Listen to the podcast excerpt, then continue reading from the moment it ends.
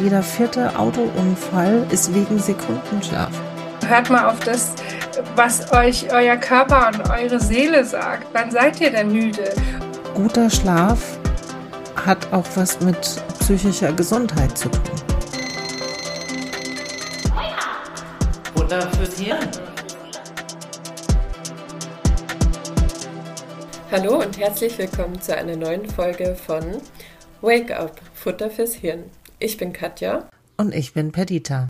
Unsere heutige Folge dreht sich ums Thema Schlafstörungen. Und passend zu dem Thema muss ich dir gleich beichten, dass ich heute überhaupt nicht schlafen konnte. Also ich konnte weder einschlafen noch durchschlafen. Also ich bin um 3 Uhr wach geworden und habe mir dann um 3 Uhr auch noch den Druck gemacht, ah, ich habe nur noch fünf Stunden zu schlafen, jetzt wird es aber Zeit. Und vielleicht kennst du das ja auch von dir, dass man sich dann auch noch den Druck macht, jetzt einschlafen zu müssen. Ja, also Schlafstörung ist definitiv was, was sich mein ganzes Leben lang begleitet. Also ich weiß schon als Kind, dass ich da nachts stundenlang im Bett rumgewälzt habe, nicht einschlafen konnte. Dann zwischendrin immer wieder dieses Aufwachen und dann wachst du halt morgens auf und bist total gerädert.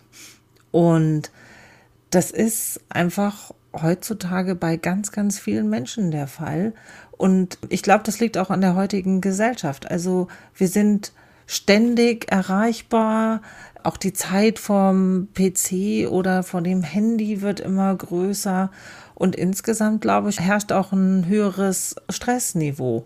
Und laut dem Deutschen Ärzteblatt leiden circa sieben Prozent der Bevölkerung unter einer Schlafstörung, Tendenz steigend. Manche Umfragen sprechen sogar von 25 Prozent der Leute. Also das heißt, fast sechs Millionen Menschen in Deutschland leiden unter einer Schlafstörung. Und das sind die dritthäufigste gesundheitliche Beschwerde in Deutschland. Also nach den Statistiken, die auch die Krankenkassen so ausführen. Deswegen ist die Frage, was ist eigentlich Schlaf und wie funktioniert Schlaf? Man muss sagen, das hängt natürlich vom Alter ab. Also um euch so einen groben Überblick zu geben, so Kinder im Schulalter, also von 6 bis 13 Jahren, sollten so zwischen 9 und 11 Stunden pro Nacht schlafen.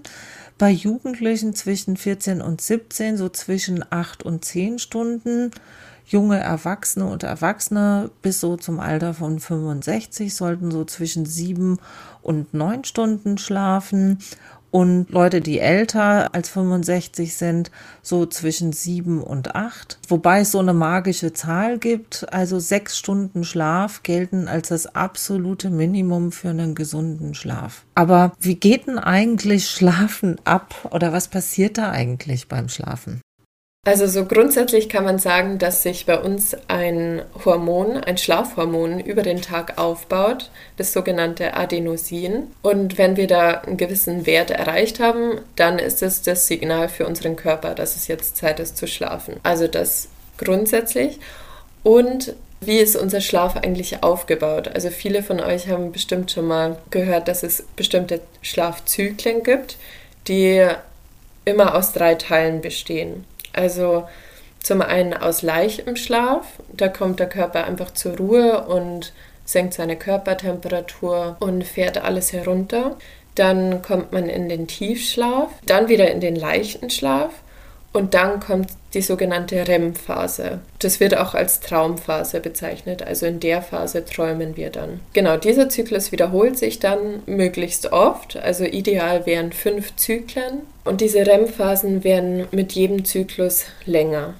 Und deshalb ist es auch ganz normal für Leute, nach einem dieser Zyklusse aufzuwachen. Also das deutet jetzt nicht auf eine Störung hin, wenn man nächtlich aufwacht, weil es ganz viele Menschen haben, dass sie nach einem Zyklus quasi aufwachen. Ich glaube, was für mich einfach ganz wichtig ist, und das merkt ihr vielleicht alle auch, dass es diesen Punkt gibt, wo ihr schlafen wollt. Also wo man merkt, das ist dieser Kipppunkt, von dem Katja gerade geredet hat. Und da ist es ganz wichtig, dann auch wirklich schlafen zu gehen. Weil wenn du den überschreitest und nicht schlafen gehst, dann haust du dir dein ganzes System durcheinander und das ist dann, wo man dann auch nicht mehr einschlafen kann. Und was für mich einfach nochmal ganz wichtig ist, dass wir wirklich auch eine Tiefschlafphase haben, ne, von so drei Stunden, weil da ist es wirklich so, da sammelt der Körper einfach neue Kräfte. Das Herz schlägt langsamer, der Blutdruck sinkt, der Kreislauf und die Muskeln erholen sich und dann in der Traumphase, da fängt halt das Hirn an zu arbeiten und das ist auch die Phase, wo wir auch ganz viel verarbeiten was so den Tag über passiert ist, welche Erlebnisse wir haben. Das geht uns dann auch alles durch den Kopf. Also das heißt, für die Erholung ist es unglaublich wichtig, dass wir auch die ersten vier Stunden vom Schlafen ungestört sind und einfach wirklich diese Tiefschlafphase haben. Und nun ist halt die Frage, ähm, was ist dann eigentlich eine Schlafstörung? Ja, also eine Schlafstörung kann ganz unterschiedlich aussehen, aber so die einzig wichtige Definition von Schlafstörung ist eigentlich wirklich, dass der nächste Tag davon beeinträchtigt wird. Also dass man sich nicht erholt fühlt. Eine Schlafstörung kann davon gekennzeichnet sein, dass man nicht einschlafen kann, dass man nicht durchschlafen kann oder dass man morgendlich früh erwacht oder dass man nächtliche Unruhe hat, zum Beispiel durch Albträume oder dass man sich einfach oft hin und her wälzt. Okay, also das heißt, so eine Schlafstörung ist, wenn man so bis zu dreimal in der Woche immer wieder Schwierigkeiten hat, einzuschlafen und durchzuschlafen. Und dann gibt es auch ein Wort, das heißt Insomnia. Das heißt, wenn man zwei bis dreimal die Woche über einen Monat lang nicht ein- oder durchschlafen kann. Also das ist eine regelmäßige Störung des Schlafs gibt. Das kenne ich, das hatte ich über viele Jahre, dass ich teilweise mindestens zwei Stunden gebraucht habe, um einzuschlafen. Und die Arbeitswelt macht ja nicht halt vor dem, wie du schläfst. Und das heißt, dass man sich dann auch selber unter Druck setzt. Also so war das dann auch bei mir. Du bist eigentlich total müde, du weißt, du musst am nächsten Tag performen und setzt dich dann selber unter Druck, ich muss schlafen und dann passiert erst überhaupt gar nichts. Und das über eine längere Zeitraum hat natürlich auch Auswirkungen auf dein seelisches Wohlbefinden, aber auch auf dein körperlichen Wohlbefinden. Also wir merken das alle, wir sind nicht nur erschöpft, sondern das wirkt sich auch aus. Du kannst dich nicht konzentrieren, man wird fehleranfälliger und man muss wirklich auch sagen, man hat auch ein höheres gesundheitliches Risiko, zum Beispiel Übergewicht. Also wer wirklich viel zu wenig schläft, ähm, nimmt auch dann viel schneller zu. Du erhöhst auch dein Risiko für Schlaganfall, aber auch Demenz, Herz-Kreislauf-Erkrankungen, das heißt, es ist unglaublich wichtig, dass wir einen guten, qualitativen, hochwertigen Schlaf haben. Und auch wie du sagst heute, ne, wenn ähm, auch seelische Erkrankungen können gefördert werden, wenn man einfach nicht zur Ruhe kommt und ständig Kopfkino abläuft. Genau, weil das ja oft auch so eine Kettenreaktion auslöst. Also wenn man schlecht schläft, dann ist man vielleicht auch schlechter, dann ist man irgendwie verstimmt, dann ist man nicht so gut drauf, dann geht man vielleicht auch nicht mehr raus. Also das kann so einen Rattenschwanz an Konsequenzen mit sich ziehen, der sich dann auch wieder wiederholt. Also da kann man auch in so einen Teufelskreis reinkommen. Ja, und das wirkt sich auch wirklich auch im, im, Arbeitsleben aus. Also gerade wenn du sagst, ne, man ist müde und unkonzentriert, äh, das ist auch eine der Hauptgründe, warum es Arbeitsunfälle gibt. Also man sagt auch in Deutschland, jeder vierte Autounfall ist wegen Sekundenschlaf. Also dass Leute einfach dann auch übermüdet sind. Und wie wichtig gesunder Schlaf ist, merken auch Leute mit psychischen Erkrankungen, weil deren häufiges Problem ist, nicht schlafen zu können. Also auch nicht nur der Körper braucht die Erholung, auch die Seele. Ja, also wer nicht gut genug schläft, der stirbt auch früher. Also deswegen wichtig, wichtig. Aber schauen wir mal hin, was ist denn die Ursache für so eine Schlafstörung? Wo, wo kommt denn das her? Also warum können wir nicht so gut schlafen? Da gibt es verschiedene Ursachen. Also die einleuchtendste Erklärung sind natürlich Erkrankungen, sowohl psychischer Natur als auch physischer Natur. Also zum Beispiel können Hirntumore, Schlaganfälle oder Krankheiten wie Parkinson oder multiple Sklerose, die können den Schlaf beeinträchtigen, aber auch psychiatrische Erkrankungen wie zum Beispiel Depressionen, Angststörungen, Demenz äh, können entweder Schlafstörungen verursachen oder natürlich auch ausgelöst werden von Schlafstörungen. Also man weiß natürlich nie, was, was zuerst da Und dann gibt es ja auch wirklich so Atmungsstörungen, also dass man zum Beispiel, dass der Atem wirklich ausfällt, so Apnoen heißen die. Und dann ist der Körper natürlich total gestresst, weil wenn du so Aussetzer hast, dann reagiert der Körper natürlich, Hilfe, Hilfe, was passiert? Und das lässt sich dann auch sehr schlecht schlafen. Also das sind dann, dann kommst du nicht in diese Tiefschlafphase raus. Also das ist dann auch etwas, was man wirklich dann medizinisch angehen muss. Wenn du Drogen nimmst ähm, oder tablettenabhängig bist oder auch Medikamente und natürlich auch eines der Dinge, was dich nicht gut schlafen lässt, ist Alkohol. Das führt auch dazu, dass wir nicht in diese Tiefschlafphase reinkommen. Und natürlich muss man sagen, viele von uns leben ein stressiges Leben. Stress im Beruf, private Sorgen, eine eigene Krankheit ähm, sind ein großes Problem. Und eines der größten Probleme, warum man nicht mehr gut einschlafen kann, ist auch Bildschirmzeit. Also dieses blaue Licht, was vom PC und Smartphone ausgeht, das manipuliert dich und lässt dich eigentlich wach bleiben. Also das ist ein Licht, was dich wach hält und wach macht. Also das heißt, was ja sehr häufig jetzt der Fall ist, dass wir abends dann noch lange vom Computer sind, um zu zocken, um Filme anzuschauen. Also dieses Licht ist einfach auch sehr häufig eine Ursache, dass wir nicht gut schlafen können. Aber auch andere Faktoren in unserer Schlafumgebung, also zum Beispiel, wenn man viel Lichteinfall hat in seinem Schlafzimmer oder viel Lärm oder eine zu hohe Raumtemperatur, dann kann man auch nicht gut schlafen. Oder Lärmstörungen. Also so grundsätzlich. Wenn ja, dein Partner genau. oder deine Partnerin schnarcht. Das ist auch schwierig.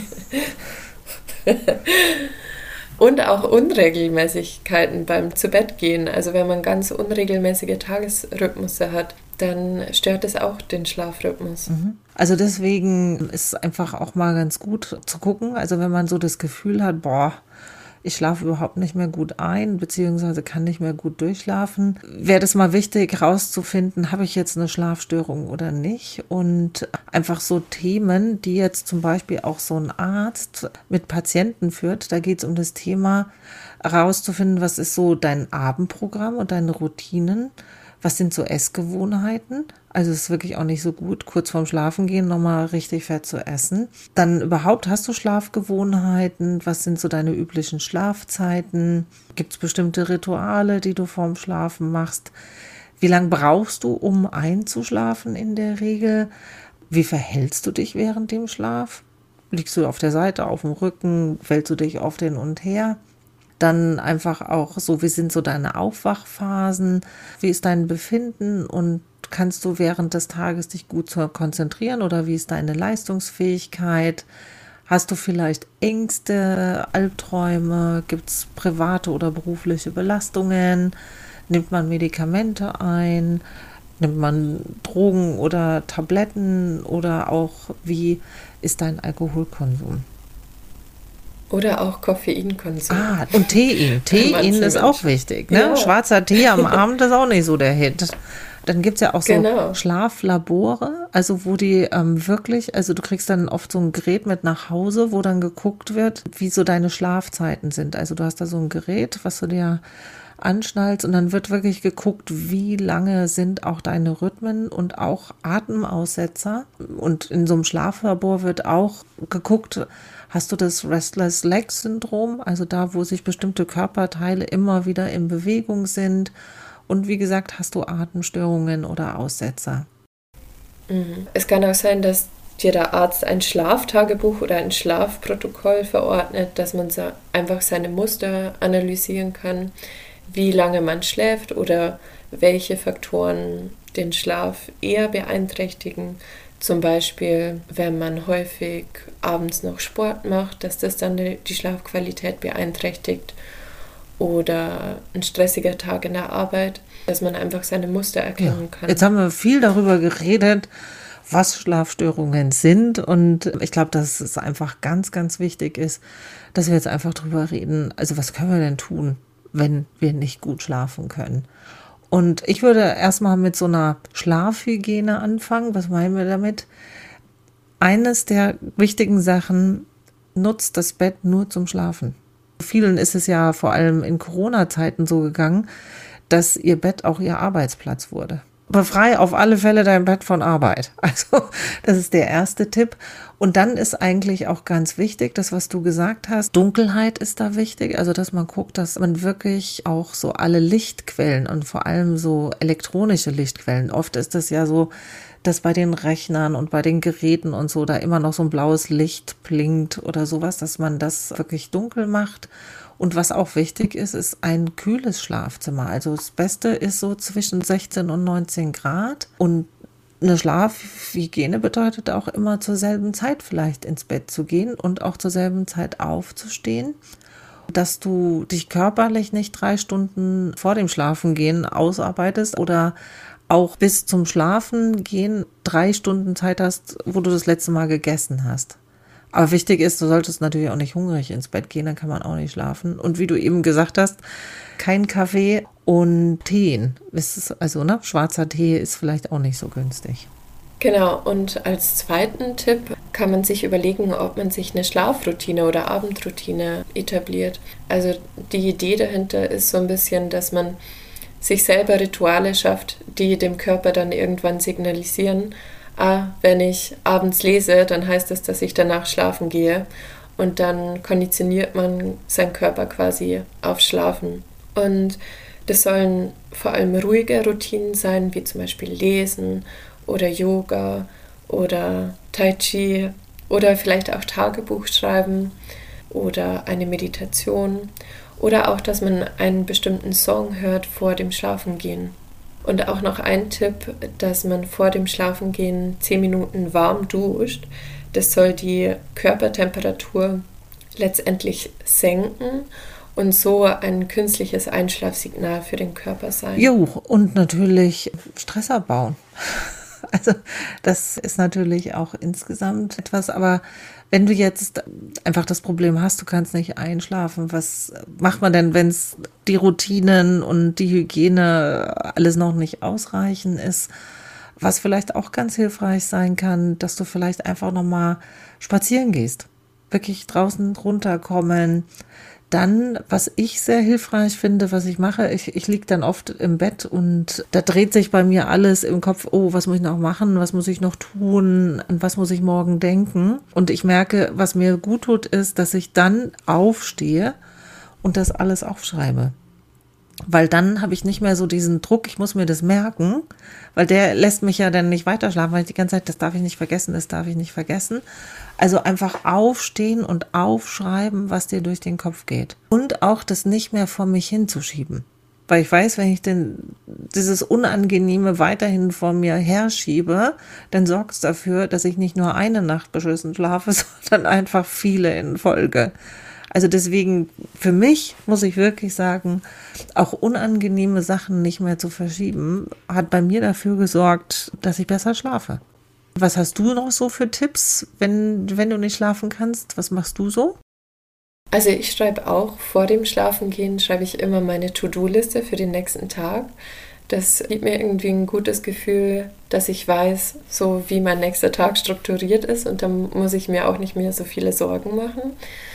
Und ich schreibe auch Tagebuch. Also wenn mir was durch den Kopf geht oder einfach nochmal den Tag Revue passieren lassen, dass alles, was mich irgendwie über den Tag beschäftigt hat, dass das einmal seinen Platz findet. Und danach, wenn das Buch zugeklappt ist, dann ist quasi für mich auch so das Zeichen, okay, stopp, jetzt ist Grübelzeit vorbei oder jetzt ist Sorgenzeit vorbei. Ähm, und tatsächlich auch lesen vor dem Schlafengehen. Also ich werde tatsächlich nach 20 Minuten lesen müde. und dann, dann schlafe ich ein. Ja, kommt auf das Buch drauf an. Also es gibt Bücher, da kann ich ja. nach 20 Minuten schlafen, aber es gibt auch Bücher, die mich dann wirklich zu einer schlaflosen Nacht geführt haben, weil ich nicht aufhören konnte zu lesen. Also, genau. Ja, also ich denke mir mal auch, dass man vielleicht wirklich für sich überlegt, und das probiert man wirklich alle aus, dass du eine Stunde vor dem Schlafengehen nicht mehr arbeitest, nicht mehr, äh, was weiß ich, TikTok-Videos sich en masse reinstellt. Weil, wenn, wenn ihr euch drüber nachschaut, das ist alles, sind Stressfaktoren. Weil mittlerweile auch zum Beispiel Filme sind mittlerweile so schnell geschnitten Und auch TikToks Videos geht ja schnell, schnell, schnell, schnell, schnell. Also das hält dich die ganze Zeit auch wach und ja, also dein Hirn wird die ganze Zeit permanent beballert und angestrengt, sondern dass man wirklich was macht, was ruhig macht und dass man wirklich nicht mehr seine Nachrichten checkt, nicht mehr sich nochmal 100 schnelle äh, TikTok-Videos reinballert, ähm, weil dann startest du einfach mit einem relativ aufgeregten Gefühl in deinen Schlaf. Und das kann einfach auch schwierig sein. Also deswegen vielleicht auch mal eine Stunde vorm Schlafen gehen, Handy einfach beiseite legen und nicht mehr anfassen, ist auch ein guter Tipp. Und Martina vom Podcast-Team hat gemeint, was ihr sehr hilft, sie hat so eine Einschlafmeditation, die sie ausprobiert. Und da gibt es wirklich auch ganz, ganz tolle Dinge, die man im Internet kostenlos bekommen kann. Also das hat ihr besonders gut geholfen. Und was ich merke, ist zum Beispiel, wenn ich äh, zum Beispiel im Hotel bin und da sind viele Außengeräusche, also ich nehme ja immer Ohrenstöpsel mit und die dann so Außengeräusche dämpfen. Also das hilft mir dann ganz gut. Gerade wenn so viele Geräusche sind oder ich zum Beispiel an der Straße schlafe, ne, wo viel Straßenverkehr ist oder so. Also da habe ich dann immer meine Ohrenstöpsel dabei, die helfen dann auch. Ja, was, was machen wir nun bei wirklich schwerwiegenden Schlafstörungen, wo wir das selber nicht behandeln ja, Also können? da würde ich sagen, sucht auf alle Fälle einen Arzt oder eine Ärztin auf, die sich damit auskennen. Ne? Also es gibt mittlerweile auch wirklich Schlaflabore, weil man einfach auch festgestellt hat, dass das einfach ein sehr großes gesundheitliches Risiko ist. Bei Medikamenten wirklich nur unter ärztlicher Aufsicht und ähm, auch nochmal der Tipp, sich nicht irgendwie Tabletten reinballern, weil das ist ein großes Risiko, dass die irgendwann A nicht mehr wirken und B man davon abhängig wird. Es gibt natürlich auch die Möglichkeit, sowas wie Baldrian, besondere Teemischungen, die da helfen. Aber alles andere, wo es einfach schwerwiegend ist, da auf alle Fälle einen Arzt aufsuchen, weil das kann wirklich extreme Schlafstörungen können, extreme gesundheitliche Risiken mit sich bringen. Unsere heutige Gästin ist Eva Bouvet. Eva Bouvet, geboren in Frankfurt, aufgewachsen im Rhein-Main-Gebiet, ist mit dem Bettengeschäft ihrer Eltern groß geworden. Nach einem Studium an der Akademie für Fashion Management in Nagold ist sie mit ins Unternehmen eingestiegen. Mit ihrem Podcast Freundinnen der Nacht ist sie ihrer Leidenschaft nachgegangen, Menschen die Vorteile von wirklich erholsamem Schlaf nahezubringen. Ebenso hat sie sich zur zertifizierten Schlafberaterin und zur Schlafcoachin ausbilden lassen und unterstützt jetzt Menschen dabei, wieder erholsamer und gesünder schlafen zu können. Herzlich willkommen. Herzlich Vielen willkommen. lieben Dank für die Einladung. Danke. Okay, dann äh, fangen wir mal mit der ersten Überraschungsfrage an. Wann hast du zum letzten Mal verschlafen? Also tatsächlich richtig doll verschlafen kann ich mich gar nicht erinnern, weil ich meinen Alltag danach äh, gestalte, wie meine Schlafenszeiten sind. Und ähm, hin und wieder gibt es natürlich mal einen Termin ganz früh morgens, aber da bereite ich mich auch vor und tatsächlich verschlafe ich eigentlich nicht. Ja. Wow. Okay, einen Menschen kennengelernt, der sich noch nicht verschlafen hat. Wahnsinn. Okay. Wie bist du denn eigentlich dazu gekommen, Schlafcoachin zu werden? Das ist ja etwas ungewöhnlich. Mhm. Also man kennt es ja ganz viel für Babys und Kleinkinder, für Erwachsene ist es gar nicht so bekannt. Und meine persönliche Motivation war tatsächlich die, wie du schon gesagt hast, ich bin ja im Bettengeschäft sozusagen groß geworden und habe irgendwann gemerkt, ja, das neue Kissen, die neue Matratze bringt nicht den gewünschten Erfolg. Da muss mehr passieren. Und die Menschen glauben aber oft, ähm, dass es mit einem Produktkauf getan ist. Und das ist so ein bisschen wie wenn ich denke, ich kaufe mir neue Schuhe, dann werde ich schon die beste Rennerin der Welt. Aber man muss halt auch üben, manchmal leider. Genau, deshalb ist es eben so gekommen, wie es gekommen ist. Da habe ich eben dann ein paar Ausbildungen gemacht, weil ich finde, es muss einfach da mehr kommen und mehr passieren, als das richtige Produkt zu haben. Mhm. Gibt es denn besondere Themen in Bezug auf Schlaf, die dich wortwörtlich nicht schlafen lassen? Also gibt es so Dauerbrenner in Bezug auf Schlaf?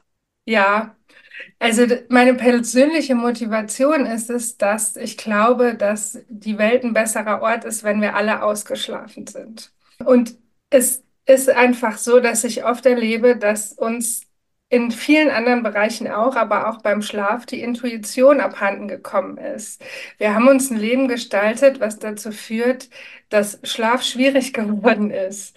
Und irgendwie wird es nicht besser.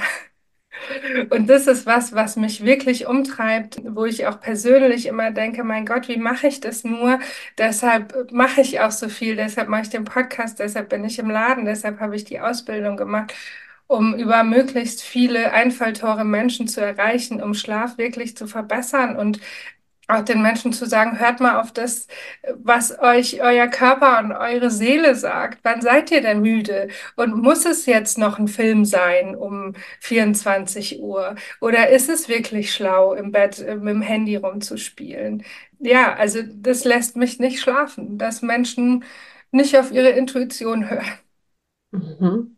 Und wie genau helfen Sie Menschen beim Schlafcoaching wieder besser schlafen zu können? Also wie läuft sowas ab? Mm, also wichtig ist erstmal eine Analyse vom Ist-Zustand. Also wie ist es jetzt? Wie ist Verhalten? Was mache ich? Was passiert mit mir am Tag? Es gibt ja auch Dinge, die können wir nicht beeinflussen. Und ähm, was ist eigentlich mein Thema? Und was ist mein Problem? Kann ich nicht einschlafen? Kann ich nicht durchschlafen? Verschlafe ich? Ja, was soll sich gerne ändern? Und da finden wir dann eben gemeinsam im Schlafcoaching Mittel und Wege, um da ranzugehen. Und manchmal sind es Kleinigkeiten, zum Beispiel, dass ich mir abends eben schon die Klamotten für den nächsten Tag raussuche, dass ich morgens ein bisschen Zeit habe für eine Morgenroutine und nicht eine Stunde vorm Kleiderschrank stehe und die Klamotten völliger, mit völliger Verzweiflung um mich rumwerfe, ja. Und alles, was wir tun, blöderweise, hat mit der Nacht zu tun. Ja, sei es Sport, sei es Ernährung, was mache ich wann. Und das wird eben alles besprochen im Schlafcoaching und dann verändert, wenn es sein muss. Mhm. Und was würdest du jetzt gerne den Leuten da draußen so ein bisschen ins Hirn tackern, damit das mit dem Schlafen besser funktioniert? Hm. Viele empfinden ja den Schlaf als vergeudete Zeit. Ja, gerade wenn ich mit Menschen spreche, die vielleicht jetzt gerade anfangen zu arbeiten nach dem Studium, viel leisten möchten oder, oder, oder. Und es ist überhaupt nicht so. Schlaf ist super wichtig für unsere Regeneration körperlich und auch seelisch. Und wir brauchen das. Wir brauchen das in der individuellen Länge, wir brauchen das in der Intensität, wir brauchen es für unsere Erholung. Und das weiß ja jeder von uns auch, wenn die Nacht nicht gut war, sind wir teilweise unausstehlich, man sieht es uns an. Und wenn das Tage, Wochen, Monate passiert, ist es eben, ja, unschön. Also Zeit und Ressourcen für Schlaf bereitzuhalten, auch für Routinen, für Abendroutinen, für Morgenroutinen und dem wirklich auch Raum zu geben. Also wir nehmen uns ja für alles Mögliche Zeit, für Sport, zum Kochen, zum Lesen, für Hobbys, um Freunde zu sehen. Und es wird dann plötzlich am Schlaf abgezwackt. Und da komme ich dann tatsächlich ja, und sage, bitte nicht. Ja, guck mal, wie sich's anfühlt, wie viel Schlaf du überhaupt brauchst, wann du müde bist und, und, und. Und da wäre ich ganz, ganz glücklich, wenn jeder das für sich empfinden könnte.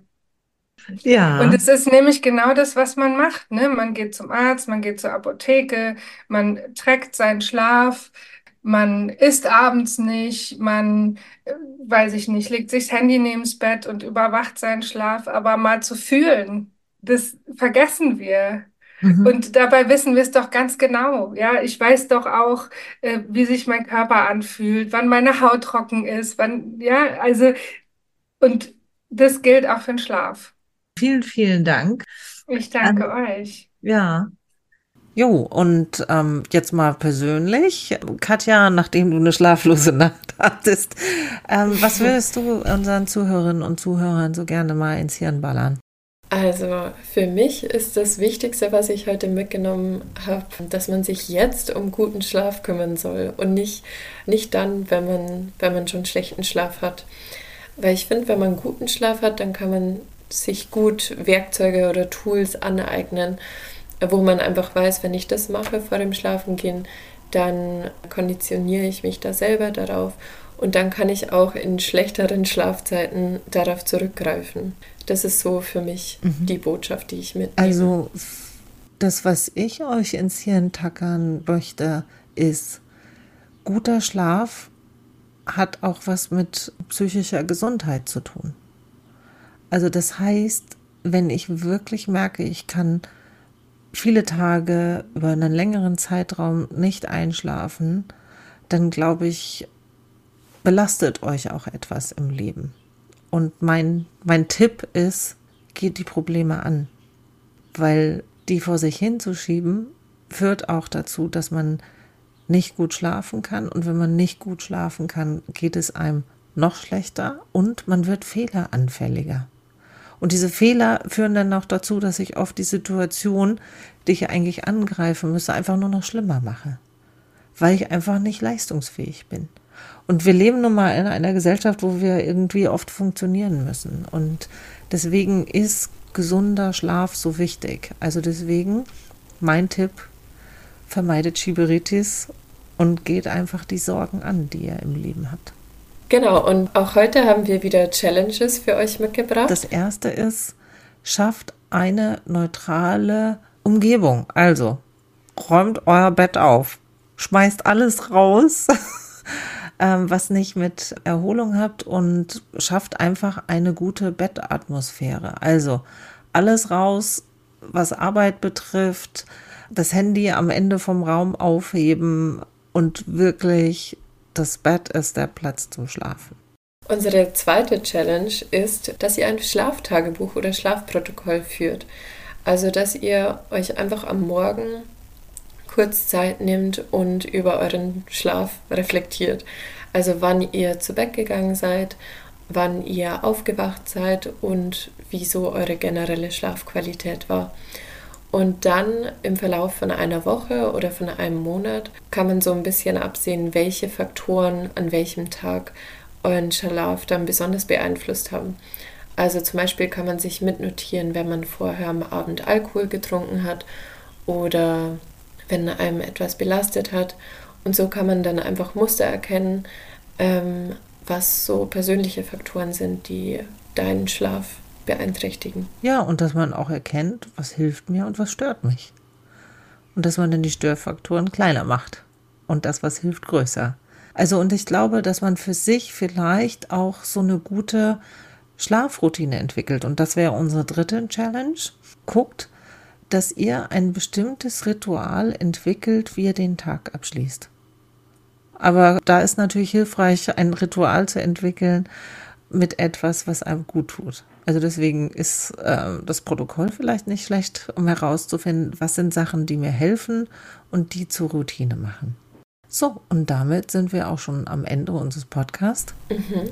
Und schickt uns gerne, wie immer, euer Feedback zu den Challenges oder auch zur Folge. Schreibt uns sie sehr gerne auf Instagram oder Facebook oder per Mail an wakeup@gemeinsam-in-europa.de. Und wenn ihr noch weiter und tiefgehender in das Thema einsteigen wollt, dann könnt ihr wie immer gerne in unsere Show Notes schauen oder auch auf unserer Webseite. Ja, und das Thema des nächsten Monats ist vielleicht auch mal was Ungewöhnliches und Spannendes. In unserer Aprilfolge wollen wir über das Thema Bundeswehr und Wehrpflicht reden. Ein krasser Themenwechsel, wie immer. ja, wir bleiben vielfältig, wir bleiben vielfältig. Ja. Und dann sind wir auch schon wieder am Ende unserer Folge angelangt und es bleibt uns nur noch zu sagen, tschüss und bleibt wach.